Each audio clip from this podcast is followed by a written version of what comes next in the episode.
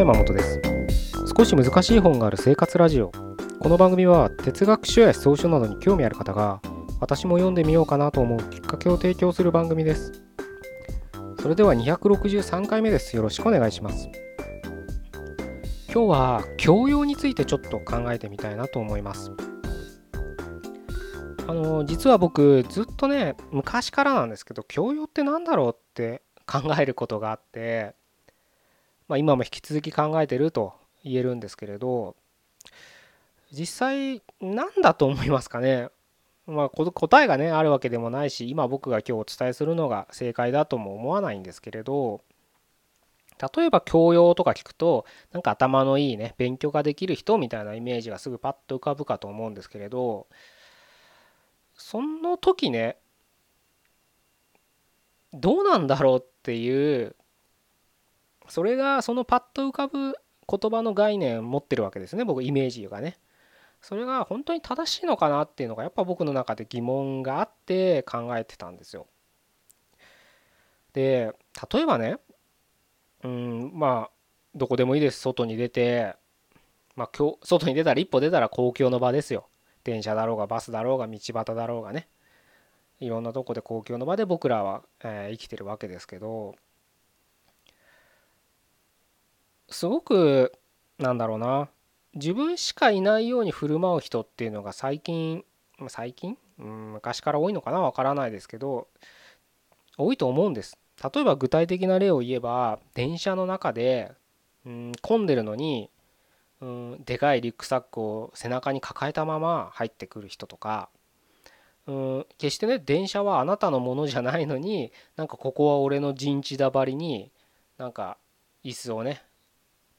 なんか多く取ったりとか例えばでも混んでる中で、うん、立ってる人でも普通にまっすぐ立てば立てばいいのになんか2人分ぐらい、うん、例えあのドアの端っことかね寄りかかって2人分ぐらい取ってる人とかいますよね平気でね。でなんか混んできてちょっと肩とか当たると舌打ちとかするんですよねそういう人に限って。ここはおめえの場所じゃねえよって誰もがね思うはずだ分かってるはずなんだけどそうは彼らは振る舞わないんですよね。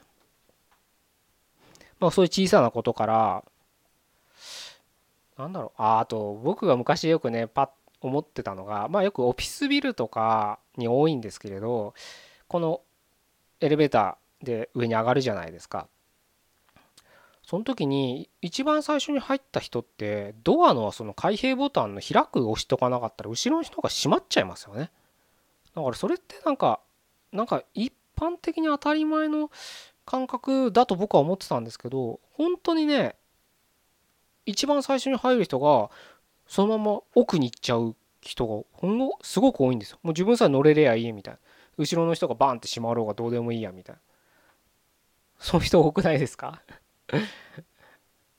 すごく多いんです。僕ね、それね、もう10年以上前ですけど、初めて、初めてじゃないや。いくつ二十歳ぐらいの時かななんか海外行った時に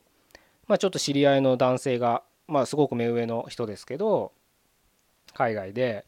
自宅マンションでねあの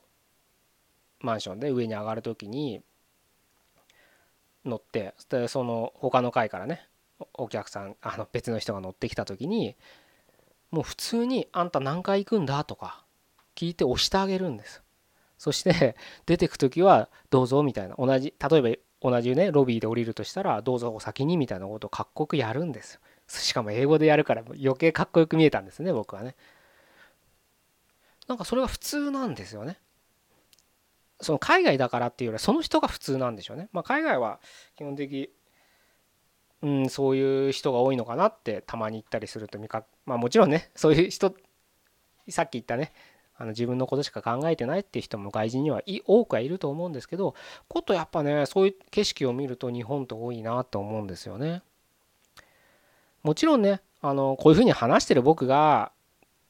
もう100%立派にね振る舞えてるかって言われたら、うん、振る舞えてないケースもあると思います。やっぱりあの日々ね生きていく中で嫌なこともあってなんかイラつくこともあって、うん、自分のことばっか考えて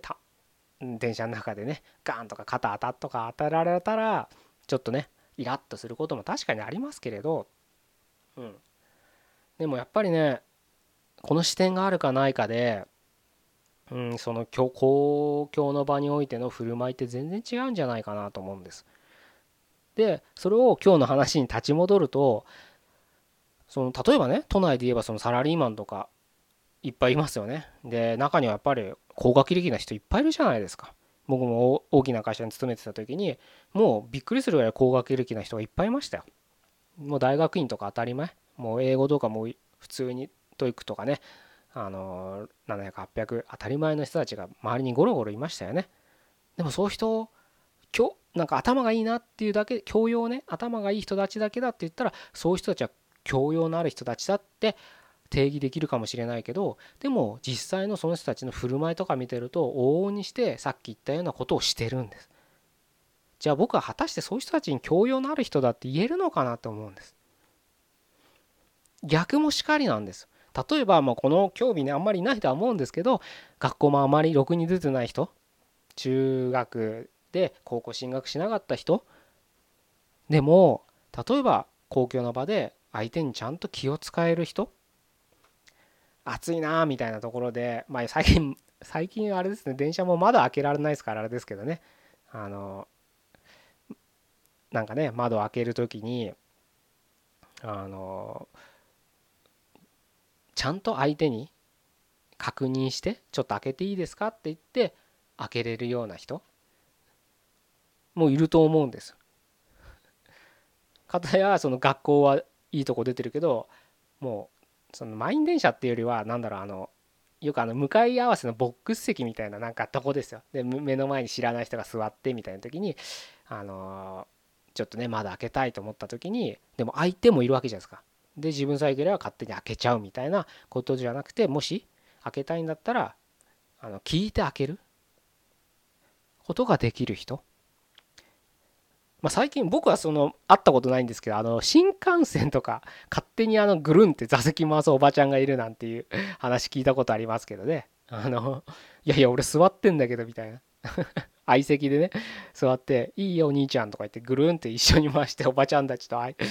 なんか向かい合わせで座る羽目になったみたいな話何回か聞いたことありますけどそれもなんかちょっとやっぱ教養がある人とは言い難いですよね。教養というかマナーが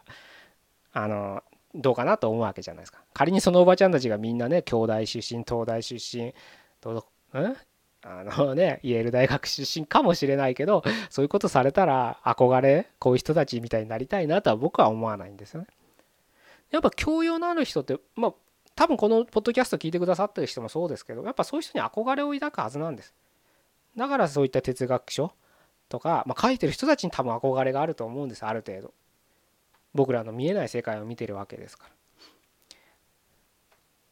なのでこのポッドキャストを聞いてくださる人はなんか教養あるっていう、まあ、教養を持ちたい教養ある人に憧れてるどっちでもいいんですけれどそういうのを考えた時に、うん、例えば難しい本だけ読めたらいいのかっていうところもねちょっと考えるきっかけになるかなというふうに思って今日はちょっとこういう話をさせていただきました。結構ね言葉ってそういう風に突き詰めていくとなかなか難しいもんですよね。勉強さえできればいいのかみたいなとこにも行き着いたりしますから。うん。おのおのいろいろ考えていただければなというふうに思って今日はこういう話をさせていただきました。じゃあ終わりたいと思います。263回目ここまでどうもありがとうございました。